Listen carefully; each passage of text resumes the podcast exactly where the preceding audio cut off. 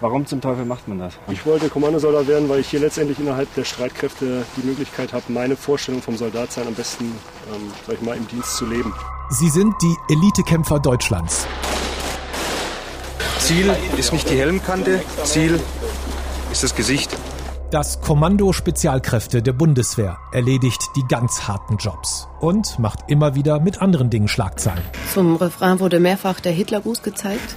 Mein Kollege Alfred Schmidt ist Verteidigungsexperte im ARD Hauptstadtstudio Berlin.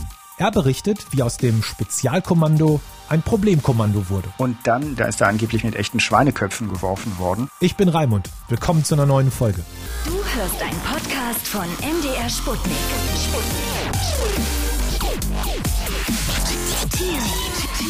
Raimund. Ohne Atemmasken wären sie hier oben verloren. Flughöhe 10.000 Meter, Außentemperatur minus 50 Grad.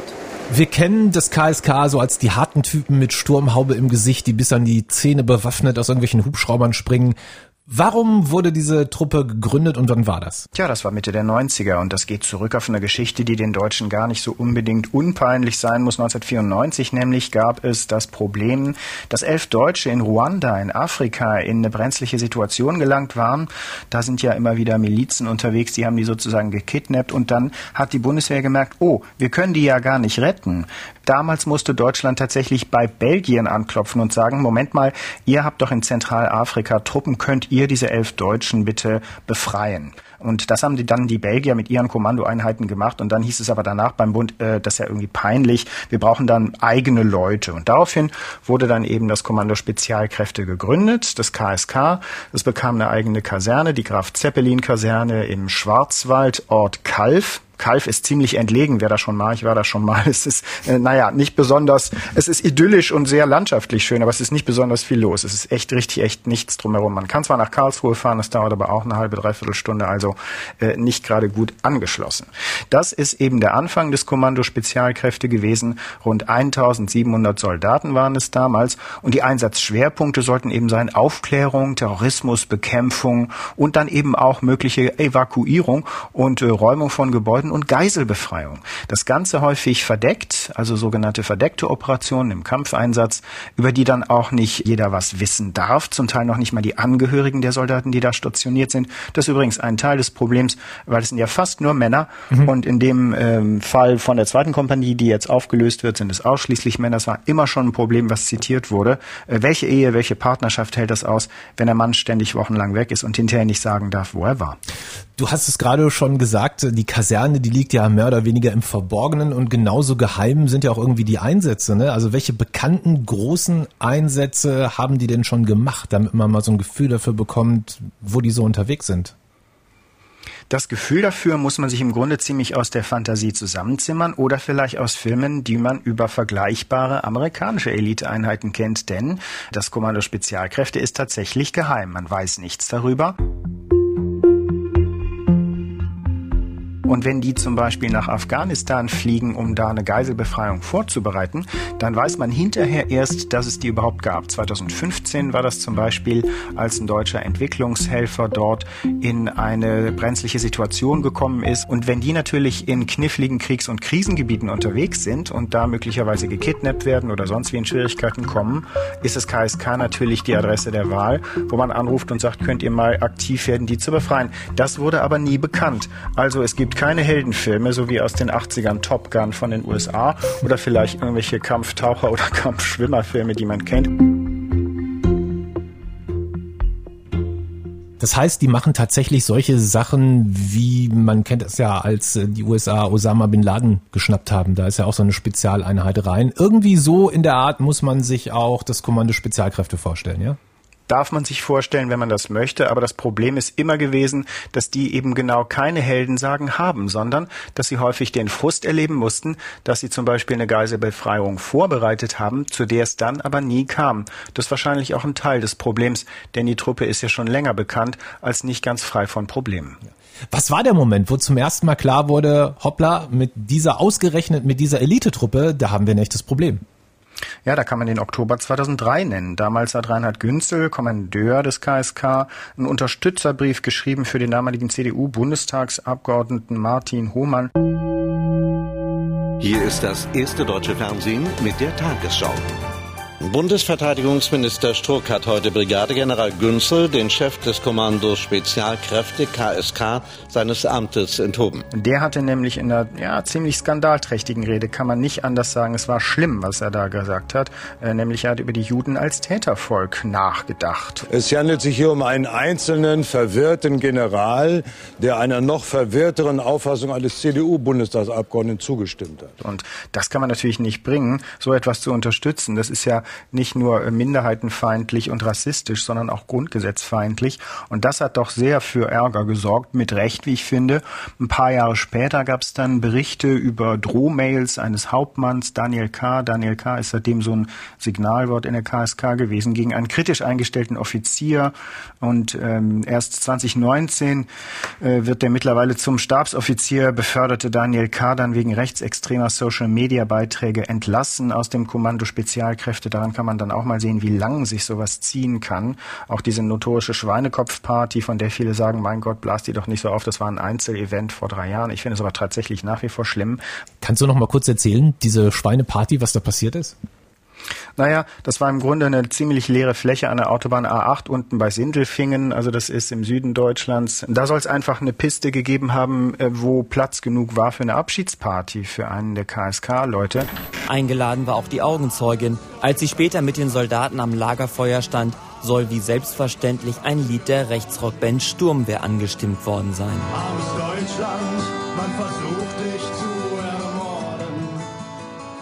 Zum Refrain wurde mehrfach der Hitlergruß gezeigt.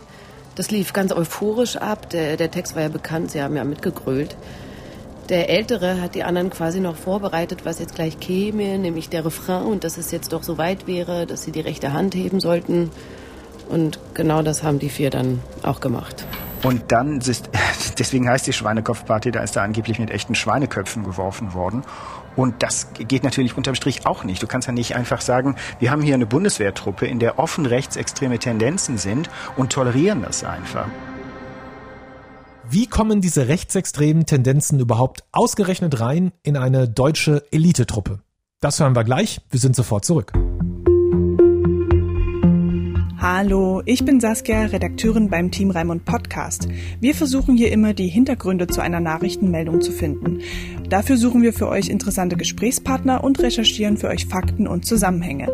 Denn wir glauben, so kann man aktuelle Nachrichten und Ereignisse besser verstehen. Wenn ihr unsere Arbeit unterstützen wollt, dann abonniert doch bitte diesen Podcast. Vielen Dank. Alfred, du hast uns als Berichterstatter im ARD Hauptstadtstudio in Berlin gerade berichtet von Schweinekopfpartys und rechtsextremen Tendenzen innerhalb des Kommandos Spezialkräfte der Bundeswehr.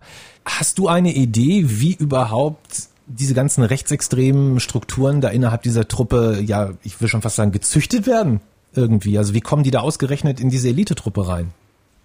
Naja, das hat was damit zu tun, dass möglicherweise der eine oder andere ohnehin schon solches Gedankengut in seinem Kopf bewegt hat und dann auf ein Klima trifft, wo er keinen Widerspruch bekommt. Und das ist einfach was, was man nicht dulden darf. Da muss einfach wirklich der alte Spruch, der Fisch stinkt vom Kopf her mal berücksichtigt werden. Da muss die Führung sagen, Leute, so geht das nicht. Und wir dulden das nicht in unseren Reihen. Als gute Beispiele werden ja immer zitiert, entweder die Kampfschwimmer der Bundeswehr oben in Eckernförde oder auch die GSG 9. Das ist die Sondereinheit der Polizei wo es auch von Anfang an politische Schulungen gibt, wo man den Leuten einfach zeigt und beibringt, was verfassungstreuer ist, was Freiheit und Gleichheit und Grundsätze unserer Gesellschaft sind und wo dann eben nicht so ein äh, komisches Klima des gegenseitigen Tolerierens rechtsextremer Tendenzen gezüchtet wird. Das ist was, was man komplett neu aufsetzen wird möglicherweise und das wäre dann auch ein guter Grundstock für eine neu zu gründende Bundeswehreinheit an der Stelle.